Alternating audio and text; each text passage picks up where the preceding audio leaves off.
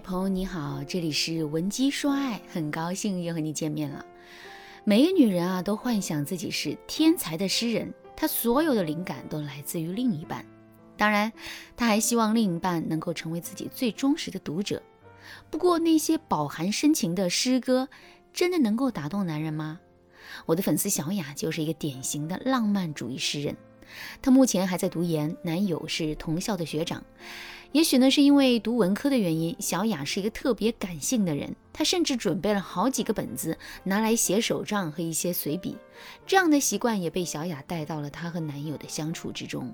只要男朋友惹她不高兴，小雅就会打开手机编辑一篇小作文发给男友。以前呢，男生还会认真的看小雅的信息，然后一条一条的回。可是小雅慢慢就发现，男友的回答是越来越敷衍。现在小雅再给男友发小作文，只能收到三个字：知道了。我现在还记得小雅来找我做咨询的时候，她在手机里翻看着聊天记录，眼泪一滴滴落在屏幕上，十分可怜。小雅担心男友是不是已经变心了？变心，这可不是通过几句回复就能轻易下结论的。但可以确定的是，小雅的男友的确不像之前那样对小雅上心了。原因也很简单，那就是男生已经无法再忍受小雅的长篇大论了。可能有的女生听到这里会觉得，我从来没有给男生发过长长的小作文，那今天的节目肯定就与我无关喽。亲爱的，你这样想就大错特错了。小作文可不一定是用键盘敲出来的，也许在你和另一半喋喋不休的吵架当中，你已经不知不觉的念了很多小作文了。为什么会这样呢？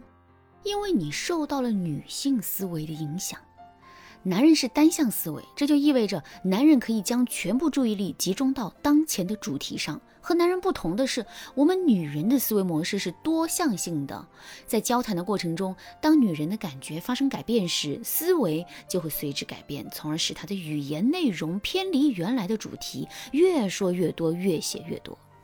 对女人来说，长篇大论。却是很有必要的，因为只有通过对各种情况的分析和总结，他们才能找到问题的解决方法，提出有价值的观点和建议。可是，在男人看来，女人的长篇大论根本就是没有必要的，因为这其中的很多内容啊，都对解决问题毫无帮助，直接挑有用的说不就行了吗？在恋爱前期啊，男人为了追求女孩子，会压抑一部分天性。一旦他认为这段关系靠谱了，那他就会重新解放天性。他们会这样想：反正我不就是少回了几句话嘛，也不至于分手。女生的反应就会像小雅一样，他们会觉得男人已经对自己失去了兴趣，甚至是变了心。这种女生啊，要么无法接受现实，变得更极端，为了挽回，给男人疯狂的打电话、发微信，一篇接着一篇的小作文，啪啪啪的给男人发过去。面对另一半的疯狂举动，男人心中只有一个念头，那就是赶快逃，要么就认清了所谓的现实，主动放弃，然后就没有然后了。很明显，这两种结果都很差劲。那么有没有方法能够让男人的态度有所好转呢？当然有。接下来我就来给大家介绍一个非常有用的方法，让厌烦小作文的男友重新爱上你。如果此刻的你已经面临这样的局面，也不要担心，赶快添加微信文姬零幺幺，文姬的全拼零幺幺，我们的导师会根据你的情况为你量身打造最适合你的挽回方案，让你在短时间内和心爱的他重归为好。下面我就正式来介绍这个方法，彻底摒弃长篇大论式的沟通，学会一针见血的表达。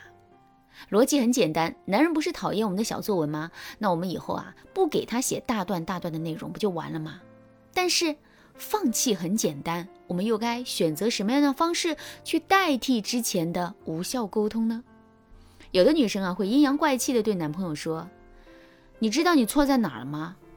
或者赌气不和他说话，等着男生自己来认错。可是男生最烦的就是女生口中的“你猜猜看”。